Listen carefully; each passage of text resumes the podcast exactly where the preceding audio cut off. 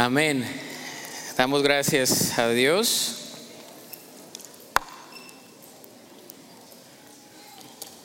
Qué bueno es venir a estudiar la palabra de Dios. ¿Cuántos vinieron dispuestos a escuchar de la palabra? Sabe, cada vez que abrimos la Sagrada Escritura, leemos la misma palabra de Dios. Dios nos está hablando. Y el día de hoy vamos a seguir estudiando esta epístola a los Efesios, el capítulo 3. Vamos a orar. Dios te damos gracias. Gracias te damos por tu palabra. Gracias porque tu palabra es alimento sólido, es viva, es eficaz. Y te damos gracias Señor porque el día de hoy sabemos que tú nos hablarás a través de tu palabra. Pedimos, oh Dios, que quites, que disipes cualquier distracción, cualquier pensamiento negativo, cualquier carga física, emocional o espiritual, que podamos enfocarnos exclusivamente en la exposición de tu palabra y que tu palabra transforme nuestras vidas. Habla, Señor, que tu pueblo escucha. En Cristo Jesús. Amén. Conocemos diferentes tipos de poder. Por ejemplo, conocemos la energía eléctrica, conocemos la energía solar, la energía eólica, que proviene de diferentes fuentes de poder. También conocemos una simple batería. ¿Cuántos de ustedes han tenido una batería en la casa, pero cuando la necesitan no la encuentran?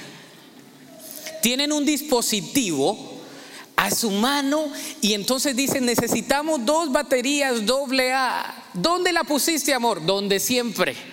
Usted va y la busca y no la encuentra.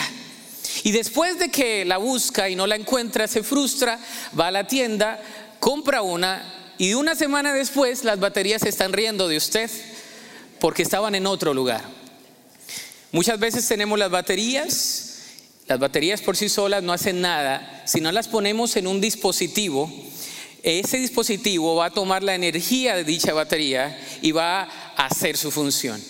Nosotros como creyentes tenemos poder en Cristo Jesús. Sin embargo, muchas veces, así como la batería, la tenemos puesta en un cajón, nunca la ponemos en nuestra vida y nunca vivimos bajo ese poder. Es decir, hay muchos creyentes sin poder, aun cuando hemos sido empoderados. El día de hoy vamos a hablar de este título, Empoderados por Él, porque sabemos que tenemos poder en Jesús. Amén. Y para ello vamos a estudiar el capítulo 3 de Efesios en estos minutos y vamos a responder a, a esta pregunta, ¿cómo hemos sido empoderados? En primer lugar, hemos sido empoderados por su plan. Vamos a irle dando lectura mientras vamos estudiando el pasaje. Vamos a ser empoderados por su plan, hemos sido empoderados por su plan porque el Señor ya nos lo ha dado. El capítulo 3 del versículo 1 al versículo 6 dice lo siguiente. Dice, cuando pienso en todo esto, yo, Pablo, prisionero de Cristo Jesús por el bien de ustedes los gentiles, a propósito, doy por sentado que ustedes saben que Dios me encargó de manera especial extenderles su gracia a ustedes, los gentiles. Tal como antes les escribí brevemente, Dios mismo me reveló su misterioso plan. Cuando lean esto que les escribo, entenderán la percepción que tengo de este plan acerca de Cristo. Dios no se lo reveló a las generaciones anteriores, pero ahora por medio de su Espíritu lo ha revelado a sus santos apóstoles y profetas. Y el plan de Dios consiste en lo siguiente. Tanto los judíos como los gentiles que creen la buena noticia gozan por igual de las riquezas heredadas por los hijos de Dios. Ambos pueblos forman parte del mismo cuerpo y ambos disfrutan de la promesa de las bendiciones porque pertenecen a Cristo Jesús. Dios bendiga su palabra. Amén. Hemos sido empoderados por su plan. El apóstol Pablo no está en vacaciones. El apóstol Pablo no está en un resort. El apóstol Pablo no está relajado al frente del mar. El apóstol Pablo se encuentra en la prisión. Y la palabra de Dios es explícita al decirnos que la epístola de los Efesios, Él la escribe con supremo gozo de corazón. Pablo le recuerda a sus lectores que está preso. En la última parte de esta epístola, él mismo se llama embajador, es decir, un enviado en cadenas está encadenado. Pablo estaba en cadenas, pero usted se pregunta, ¿por qué? Si Pablo era un apóstol de Jesucristo. Pablo estaba encadenado por predicar el Evangelio, no solamente a los judíos, él estaba encadenado por haber predicado el Evangelio a los gentiles. Y aquí vemos un llamamiento a los gentiles. El versículo 1 y versículo 2 nos hablan donde Pablo explica su llamamiento especial a predicar el Evangelio a los gentiles. Es decir, los gentiles son los no judíos. El apóstol Pablo fue llamado por el mismo Jesús. Jesús se le apareció y le dijo, Saulo, Saulo, ¿por qué me persigues? El mismo Jesús llamó al apóstol Pablo para pregonar, para predicar, para compartir el mensaje del Evangelio, no exclusivamente a los judíos, sino al pueblo gentil. Aunque Pablo era judío de judíos, de la rama eh, más celosa, fariseo de fariseos, de la tribu de Benjamín, el levita de levitas, el Señor le llama no a los suyos, le llama a los gentiles. Por estar predicando el Evangelio, el apóstol Pablo tiene ese llamamiento que vino con gran oposición. Muchas veces, cuando Dios te llama a hacer algo, va a haber oposición. Diga conmigo, oposición. Muchas veces hay oposición. El Señor llamó al apóstol Pablo y hubo oposición. Este llamamiento fue sagrado. Por ser apóstol a los gentiles, Romano lo dice, el capítulo 11, versículo 13, Primera Timoteo capítulo 2 lo dice, y también Efesios 3, aquí lo dice también. Pablo fue acusado de tener prejuicios contra los judíos, particularmente los creyentes en Jerusalén y en Judea. ¿Qué hace Pablo? Él planta iglesias y Pablo le pide a las iglesias que recolecten una ofrenda para enviarla a Jerusalén y a Judea. Ofrenda que se recolecta, ofrenda que es bien recibida, ofrenda que el pueblo de Dios, los, los judíos reciben. Sin embargo, cuando Pablo está allí, recibe oposición.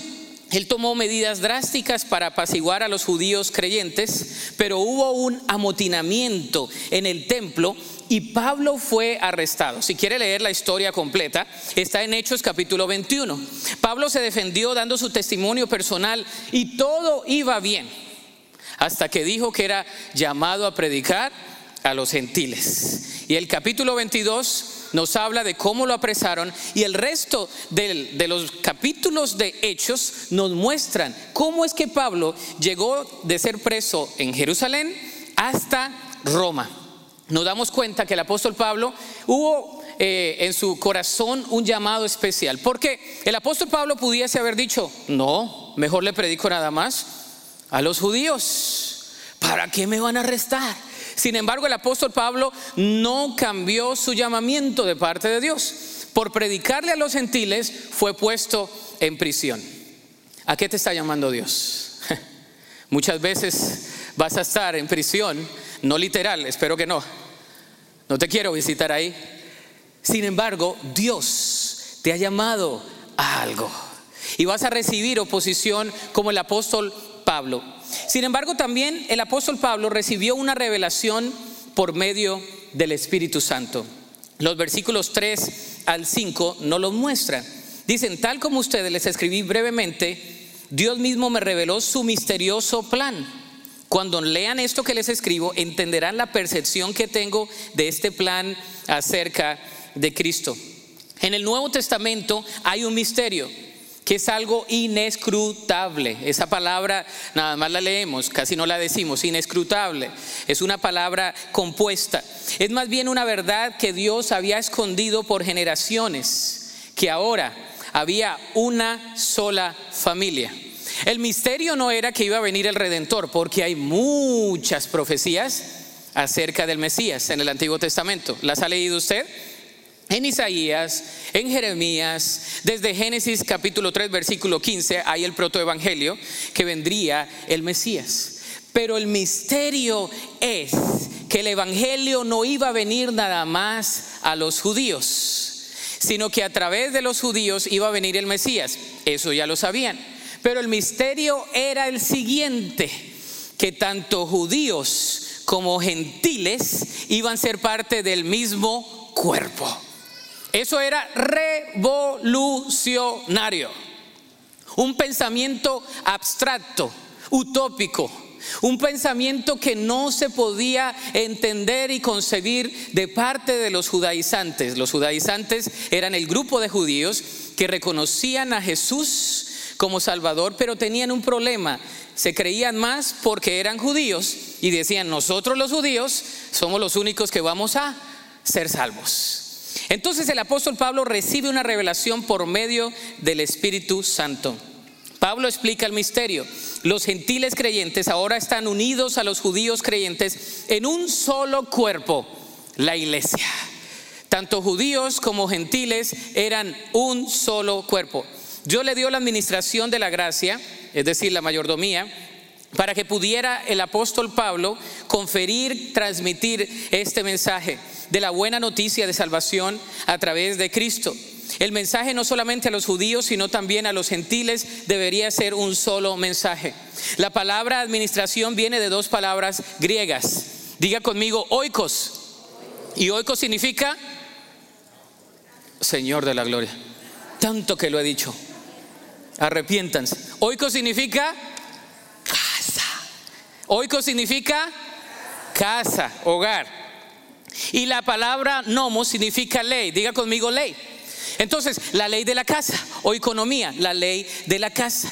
De ahí viene la ley en, en esa administración de la gracia de Dios. Algunos teólogos le llaman dispensaciones, es decir, cómo Dios se revela a través de las edades. En la era de la gracia, donde el apóstol Pablo estaba, después de que Cristo ascendió y que nos dejó el Espíritu Santo, el apóstol Pablo entendió que era simplemente por gracia que podíamos ser salvos e ir al cielo.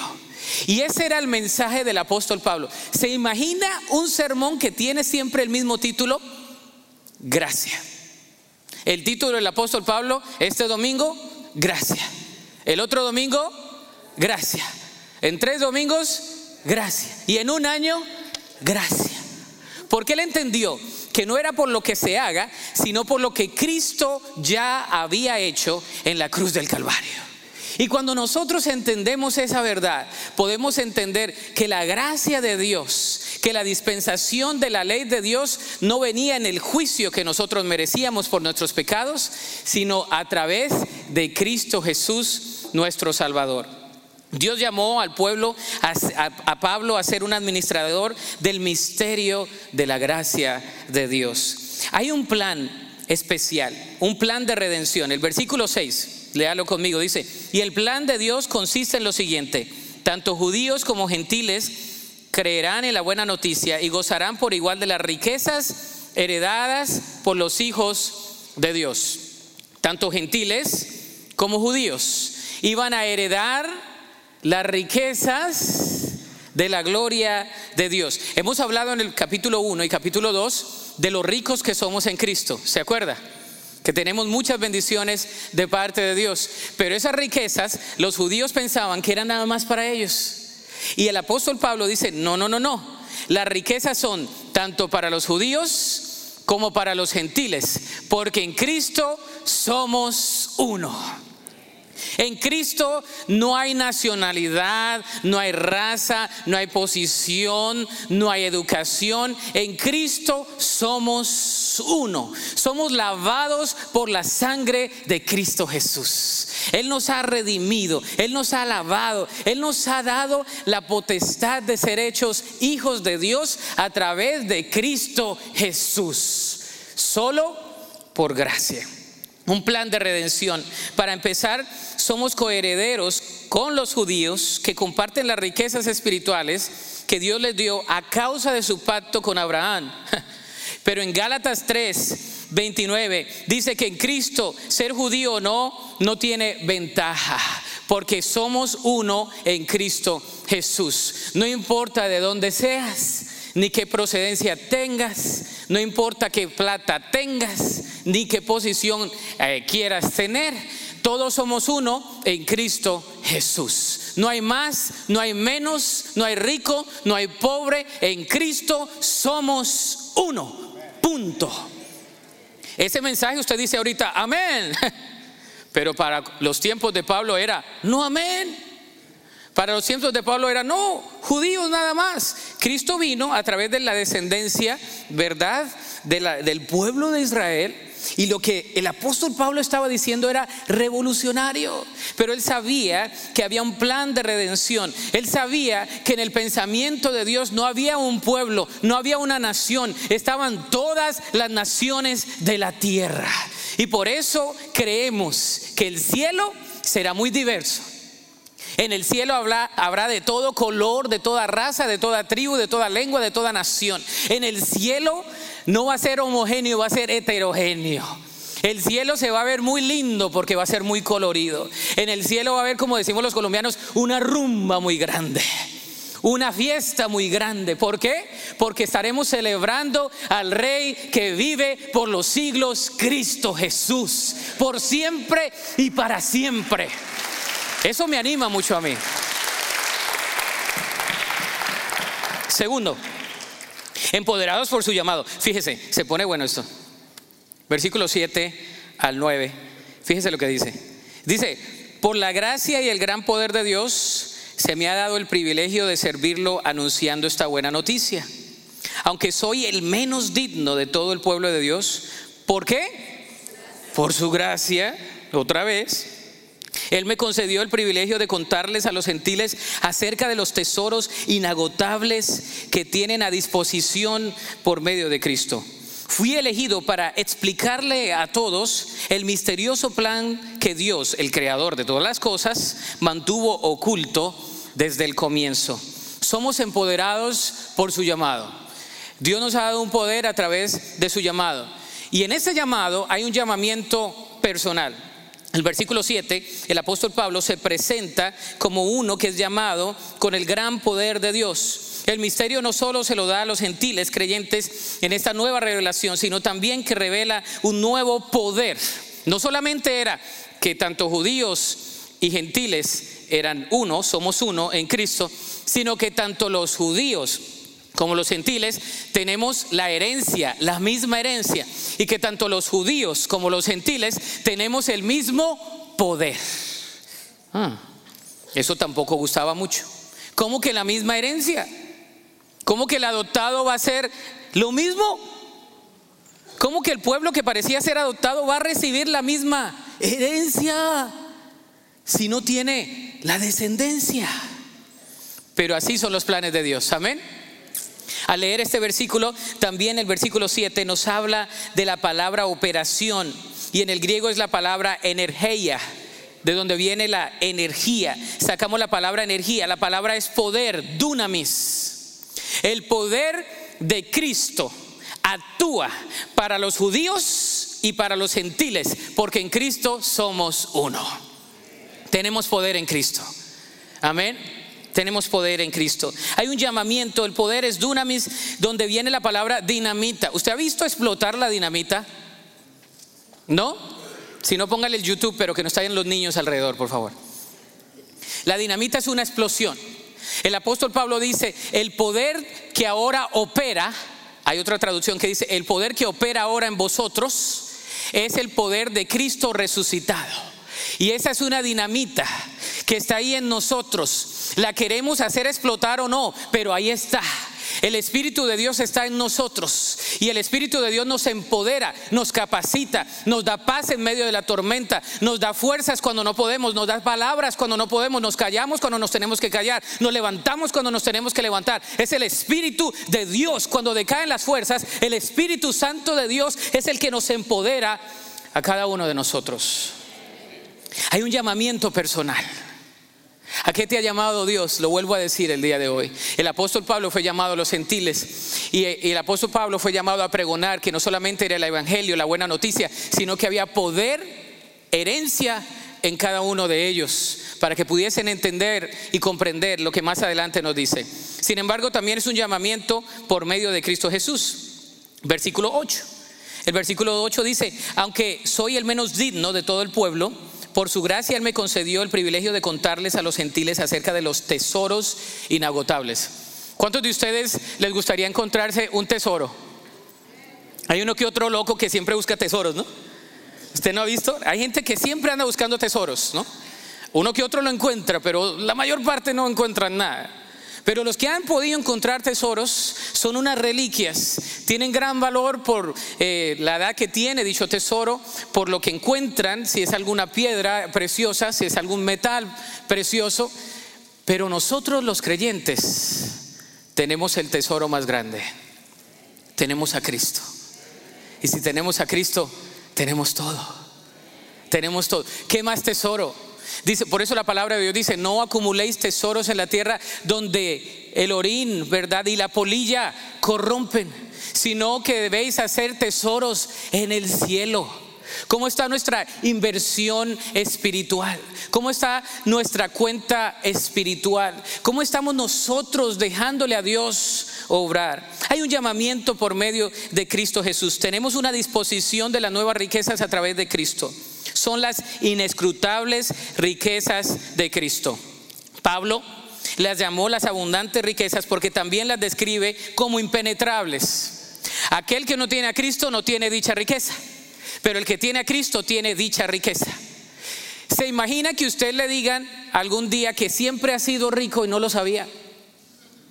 Ay, ay, ay, ay, ya me prestaron atención, ¿no? Esa parte me gustó, pastor, ¿no? La confieso, la recibo. Que usted le digan, siempre has sido rico, pero no lo sabías.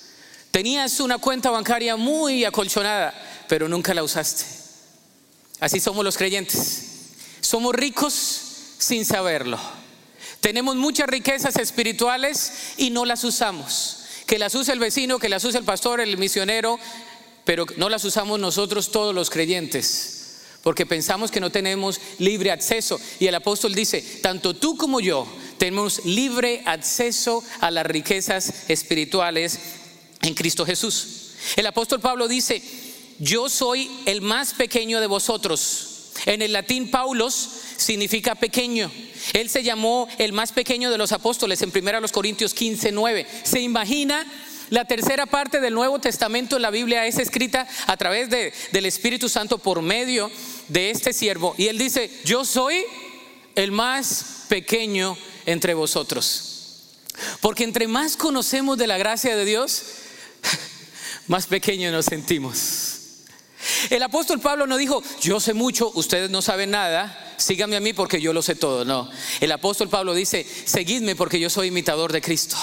Yo soy el más menos, el más chiquito entre vosotros. Me considero simplemente un recipiente de la gracia de Dios. Usted y yo somos recipientes de la gracia de Dios, a quien le place usarnos. Amén. También hace un llamamiento para compartir sus misterios. El versículo 9 nos habla de esos misterios. Dice, fui elegido para explicarles a todos el misterioso plan de Dios, el creador de todas las cosas quien lo mantuvo oculto desde el comienzo. Los ángeles son seres creados, pero ni aún ellos tuvieron la revelación de este misterio. La pregunta que surge es, ¿por qué Dios mantuvo su secreto acerca de la iglesia escondido por tantos siglos? El Antiguo Testamento declara abiertamente que Dios salvará a los gentiles a través de Israel, pero en ninguna parte se nos dice que tanto judíos como gentiles formarán una nueva creación, la iglesia, el cuerpo de Cristo. Este es el misterio. El Señor lo tenía escondido y lo reveló a través de su palabra. Tercero, somos empoderados por medio de las pruebas. Y aquí, aquí nos va a llegar al corazón. Versículos 10 al 18. El propósito de Dios con todo esto fue utilizar a la iglesia para mostrar la amplia variedad de su sabiduría a todos los gobernantes y autoridades invisibles que están en los lugares celestiales. Ese era su plan eterno que Él llevó a cabo por medio de Cristo Jesús, nuestro Señor. Gracias a Cristo y a nuestra fe en Él, podemos entrar en la presencia de Dios con toda libertad y confianza. Por eso les ruego que no se desanimen a causa de mis pruebas en este lugar. Mi sufrimiento por ustedes es así por ustedes, así que deberían sentirse honrados. Cuando pienso en todo esto, caigo de rodillas y elevo una oración al Padre, el creador de todo lo que existe en el cielo y en la tierra. Pido en oración que de sus gloriosos e inagotables recursos los fortalezca con poder en el ser interior por medio de su espíritu. Entonces Cristo habitará en el corazón de ustedes a medida que confíen en Él. Echarán raíces profundas en el amor de Dios y ellas los mantendrán fuertes. Espero que puedan comprender, como corresponde a todo el pueblo de Dios, cuán ancho, cuán largo, cuán alto y cuán profundo es su amor. ¿Sabe? El apóstol Pablo dice, somos empoderados a través de las pruebas, a través del sufrimiento, usando a la iglesia para su plan de redención. Es más, el apóstol Pablo se señala, él durante el periodo del Antiguo Testamento señala que los ángeles anhelaban saber acerca del plan divino de salvación, que estaba siendo realizado en la tierra. Salmos lo habla, Primera de Pedro 1 lo habla. De hecho, los ángeles se regocijan cuando un pecador se arrepiente. ¿Usted sabía eso? Lucas 15, 10 dice que los ángeles se gozan cuando un pecador dice, recibo a Cristo en mi corazón, los ángeles se alegran. Los ángeles observan las actividades de la asamblea local. Primero a los Corintios 11, 10 habla de esto. Pablo escribe que la iglesia ha llegado a ser el espectáculo al mundo, a los ángeles y a los hombres, en primero a los Corintios. La iglesia es el plan de redención de Cristo. La iglesia es el vehículo que Dios ha usado ahora en esta generación para pregonar el mensaje de la buena noticia. Pero ¿qué aprenden los ángeles al ver a la iglesia? ¿Qué aprenden los ángeles? Bueno, ellos aprenden de la multiforme sabiduría de Dios. Los ángeles observan el desarrollo del plan divino en su gran belleza y variedad. El mismo Satanás se quedó impresionado por ese plan. Satanás sabía por el Antiguo Testamento que el Salvador vendría, cómo lo haría y a dónde vendría. También sabía por qué vendría a lo que se refiere a la redención. Pero en ningún lugar del Antiguo Testamento encontraría Satanás profecía concerniente a la iglesia. El misterio de los judíos y gentiles unidos en un solo cuerpo. Es más, podría haber visto a los judíos rechazando al Mesías y a los gentiles creyendo en Jesús, pero nunca a los dos pueblos unidos en Cristo Jesús. Nunca, y menos sentados con Cristo en los lugares celestiales y completamente victoriosos sobre Él mismo porque Dios nos ha dado a nosotros autoridad para vencer a las huestes y al mismo Satanás quien está derrotado en la cruz de Cristo Jesús. Wow. Dios había escondido ese plan. El mismo Satanás no lo sabía. Ni las huestes espirituales de maldad en las regiones celestes sabían eso. Ni los mismos ángeles sabían eso. Los ángeles quieren pregonar, los ángeles quieren evangelizar, pero no lo pueden hacer. Usted y yo tenemos que evangelizar. Amén. Y ahí como que no les gustó. Usted y yo tenemos esa insignia de compartir con nuestro ejemplo, con nuestro testimonio. Tenemos esa insignia de compartir el mensaje del Evangelio. Sin embargo, el apóstol Pablo nos lleva a esto, usando a la iglesia para su plan de redención, pero también usando el sufrimiento para depender de él. La iglesia primitiva pensó que el Evangelio iba solo para los judíos, pero había venido a través de ellos y primeramente a ellos, pero no exclusivamente solo a ellos. Hasta Pedro, por dirección divina, fue a los gentiles en Hechos capítulo 10. Los judíos pensaban que los gentiles tenían que hacerse judíos para seguir a Cristo. ¿Se acuerda? Que habían unos judaizantes que decían, ¿se tienen que los hombres circuncidar después de viejos? Hermanos, dele gracias a Dios. Para hacerse judíos y entonces así ser seguidores de Cristo. ¿Se imagina? Señor de la gloria. No, ya no.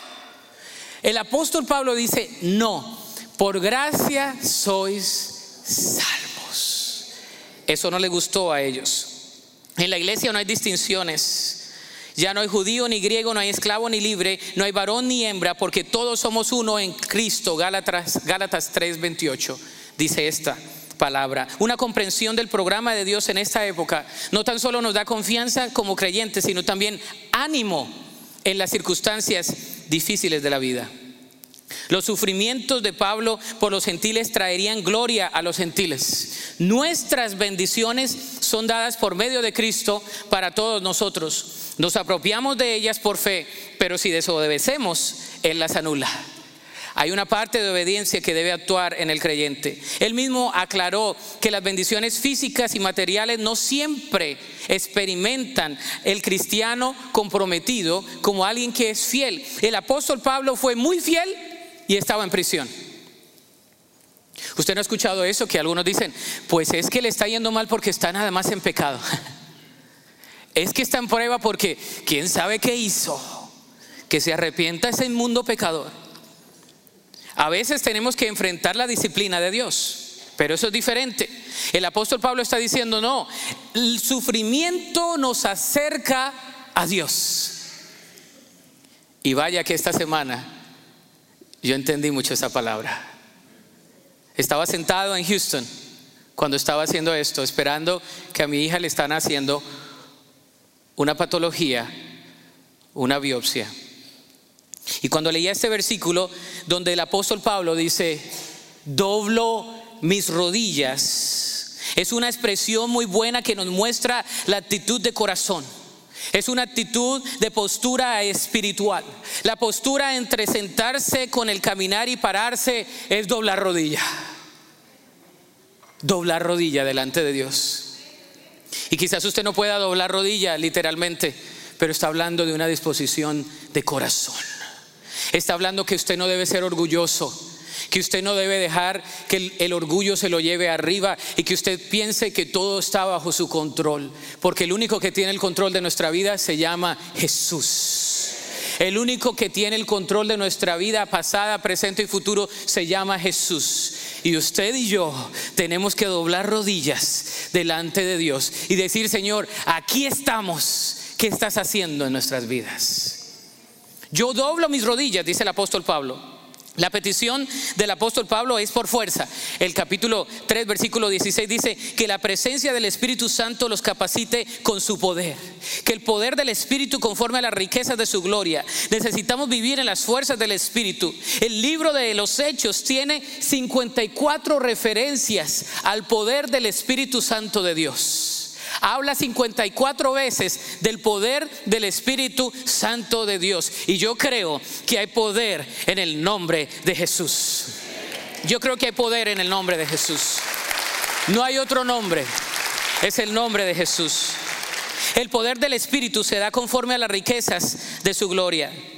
Déjeme le doy una ilustración para saber qué es dar de las riquezas o simplemente como parte de las riquezas. Si yo fuera millonario, que no lo soy, ¿ok?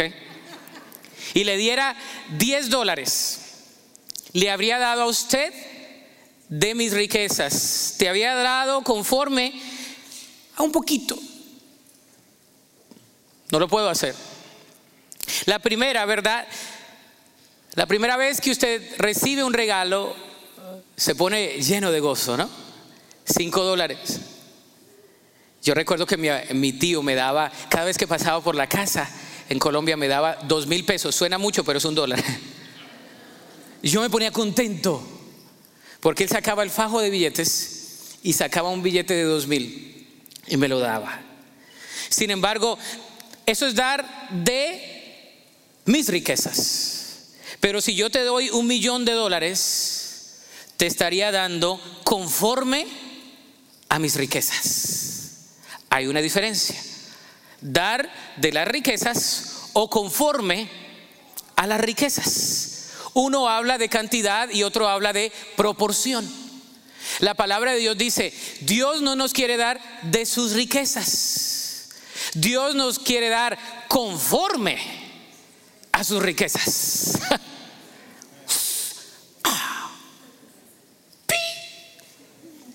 Dios no nos quiere dar de sus riquezas, un poquito nada más. Dios no dice, tengo un poco de riqueza para ti espiritual para que la tomes cuando quieras. No, Dios dice, te doy conforme a mis riquezas en gloria.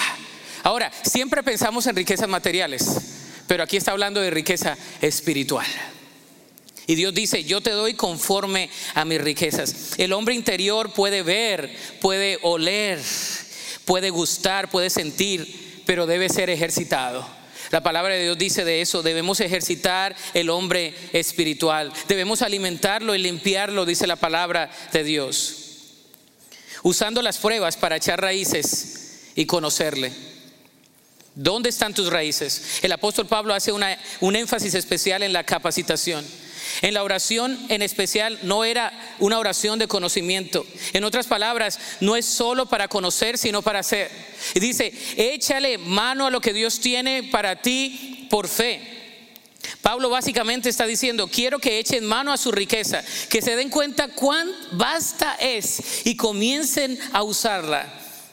Cabe descatar, eh, de, de notar aquí lo que la palabra de Dios dice. Dice que las oraciones de Pablo, tanto en Filipenses, en Colosenses y en Efesios, hablan de la condición de la riqueza espiritual que el creyente tiene y no usa. No está malo pedir por necesidades físicas, amén. No está malo pedir por provisión física. Pero el apóstol Pablo dice, ya eres rico, simplemente tienes que vivir por fe en Cristo Jesús. Pablo pide por profundidad hablando de tres verbos, habitar, arraigar y cimentar. Diga conmigo, habitar, arraigar y cimentar. Habitar habla de residir en el corazón. El Espíritu de Dios habita en nuestro corazón. Arraigar nos lleva al mundo vegetal. El árbol debe estar bien arraigado en sus raíces al suelo para obtener alimento espiritual. El creyente debe tener raíces espirituales profundamente arraigadas en el amor de Dios. Y cimentar es un término de arquitectura. Se refiere a los cimientos en los cuales construimos nuestra fe. Debemos estar arraigados, cimentados en el amor de Cristo Jesús. Cuando vienen las pruebas y las dificultades, nuestra raíz no está nada más en el suelo ahí. está en el suelo profundo. Cuarto, somos empoderados para vivir en bendición. El apóstol Pablo dice, es mi deseo que experimenten el amor de Cristo, aun cuando es demasiado grande para comprenderlo todo. Entonces serán completos en toda la plenitud de vida, el poder que proviene de Dios. Y ahora, que toda la gloria sea para Dios, quien puede lograr mucho más de lo que pudiéramos pedir o incluso imaginar mediante su gran poder que actúa en nosotros. Leámoslo todos juntos el versículo 21. ¿Qué dice ahí? Gloria a Él en la iglesia y en Cristo Jesús por todas las generaciones, desde hoy y para siempre. Amén. El apóstol Pablo está diciendo, qué tan ancho, qué tan alto, qué es tan profundo, qué tan... Esa dimensión, las cuatro dimensiones del amor de Dios. Dios nos ama tanto. ¿Y tú crees que un padre que te ama no sabe lo que está haciendo por ti? Si mi padre me ama, yo confío en él y en sus promesas. El apóstol Pablo dice que somos empoderados para vivir en bendición. ¿Y cómo lo somos? Al comprender el amor de Cristo. Las palabras comprender y conocer provienen de la palabra latina prengere, que significa asir. ¿Usted ha visto personas que lo abrazan a uno y lo hacen así? Un abrazo así de oso, ¿no? Que uno lo siente. Y no es un abrazo con morbo ni nada de eso. Uno siente que es un abrazo de corazón. La palabra de Dios dice que nosotros debemos abrazar las promesas de Dios. Debemos asirnos es un término que no usamos en, el, en la lengua española ya, pero debemos asirnos, adherirnos, pegarnos como chicle. Hashtag, pégate como chicle. A las promesas de Dios. Es lo que dice el apóstol Pablo. Las palabras comprender y conocer vienen de la palabra asir. Muchas veces se puede entender o conocer algo sin hacerlo propio. Usted lo puede conocer, hasta lo puede entender, pero no se apropia de ello. Usted sabe que Dios vive, usted sabe que Dios es redentor, usted sabe que Dios le ama, usted sabe que Dios es proveedor, usted sabe todo eso, es conocimiento, pero no se hace, no se abraza de las promesas de Dios. Y el apóstol Pablo está orando y dice, yo quiero que ustedes sepan qué tan alto, qué tan profundo, qué tan cuarta dimensión es el amor de Dios. Abracen el amor de Dios, porque si lo abrazan a Él, sus raíces serán profundas, su cimiento es sólido y pueden construir la fe en Cristo Jesús. Y pase lo que pase, le darán gloria al Señor. Daremos gloria a Dios. ¿Saben? La palabra plenitud, la palabra plenitud habla de la naturaleza. La naturaleza aborrece el vacío. Por eso cuando hay agua, el agua viene por el vacío. El aire busca el vacío. El agua busca el vacío. La palabra de Dios dice, yo quiero que ustedes vivan plenos, llenos del amor de Cristo. Llenos del amor de Cristo. Nada nos puede separar del amor de Cristo. Al vivir en el poder de Cristo Jesús, al comprender el amor de Cristo y al vivir en el poder de Cristo Jesús. El versículo 20, yo lo, lo puedo traducir de esa manera. Y aquel que es poderoso para hacer todas las cosas abundantemente, más abundantemente, mucho más abundantemente eso es lo que quiere decir el apóstol Pablo. Y aquel que es que poderoso, diga conmigo poderoso, para hacer todas las cosas abundantemente, más abundantemente y mucho más abundantemente. Parece ser que el apóstol Pablo quiere usar todas las palabras posibles para comunicarnos la inmensidad del poder de Dios tal como se encuentra en la persona de Cristo Jesús. Él terminó los otros dos capítulos con la alabanza a Dios por la victoria de Cristo. Nos dice que el poder de Cristo es tan grande que lo resucitó de los muertos y lo ascendió sobre todo, el capítulo 1. El capítulo 2 nos enseña que su poder es tan grande que ha reconciliado a los judíos y a los gentiles entre sí y ahora constituyen un mismo templo para la gloria de Dios. Pero ahora dice que el poder de Cristo es abundante, más abundante y mucho más abundante. Yo creo en el poder de Dios. Y el poder de Dios es para glorificarle en todo en nuestra vida. El versículo 21 termina esa doxología. Es una doxología donde dice ahí lo siguiente. Gloria a Él en la iglesia y en Cristo Jesús por todas las generaciones, desde hoy y para siempre. Y la gente dice, amén. Eso es una doxología. ¿Sabe? Los primeros tres capítulos de Efesios son pura doctrina. Los últimos tres capítulos son pura práctica. Él está concluyendo la doctrina. Está diciendo, el poder de Dios es abundante, mucho más abundante y mucho más, pero más abundante de lo que ustedes pueden comprender o entender. La aplicación es la siguiente. Conoce el plan de Dios. Léalo conmigo. Conoce el plan de Dios. ¿Cuál es el plan de Dios para ti? Primero, que te arrepientas y que le sigas.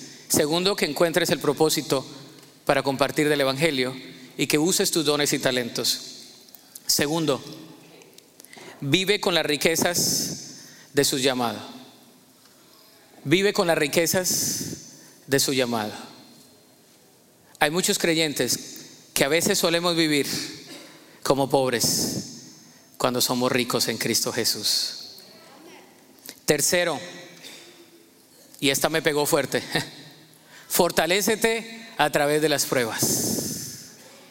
Sabe, las pruebas no son para destruirnos, las pruebas son para fortalecernos. Y el apóstol Pablo no dijo, pobrecito yo, estoy en la cárcel. No, dice, Dios se va a glorificar en mi sufrimiento a través de ustedes los gentiles. Es lo que está diciendo. Dios se va a glorificar. Yo no sé cómo, pero Dios se va a glorificar. Yo sé que Dios se va a glorificar. En tu prueba, Dios se va a glorificar. Dios va a usar tu prueba para algo grande. Yo no lo sé, pero Él sí lo sabe.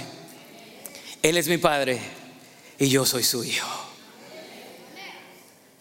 Cuarto, deja que su poder obre en ti hoy. No vivas con un Diosito chiquito. Siempre lo he dicho desde este púlpito, lo he pregonado y no me canso de pregonarlo. Tenemos un Dios grande, abundante, más abundante y mucho más abundante. A Él sea la gloria por los siglos de los siglos. Amén. Ponte sobre tus pies en esta tarde. Sabes, Efesios 3:20, imprímelo en tu casa. Ponle una decoración. Ponlo en tu carro. Donde vayas más, léelo constantemente. El poder de Cristo es mucho más abundante. Él es suficiente. Tu prueba, mi prueba, glorificarán a Cristo. Vengamos a Él en oración. Inclina tu rostro y dile, Señor, aquí estoy delante de ti. Aquí está mi vida delante de ti, oh Dios. Reconozco mi necesidad de ti. Y reconozco, Señor, que no hay nada que se escape de tus manos. Reconozco, Señor, que tu poder es suficiente. Señor, perdóname porque muchas veces he vivido mi vida sin poder. He vivido mi vida como si no tuviera un padre.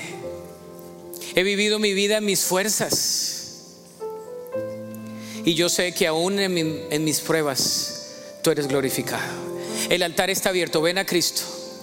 Vamos a orar juntos al Señor. Y mientras entonamos este cántico de adoración, tú vienes al altar y le dices, Señor, aquí estoy delante de ti. Glorifícate en mi vida, Señor. Yo soy un conducto de tu gloria. Quiero que tú me uses. Aquí vengo delante de ti, Señor. Cántale al Señor.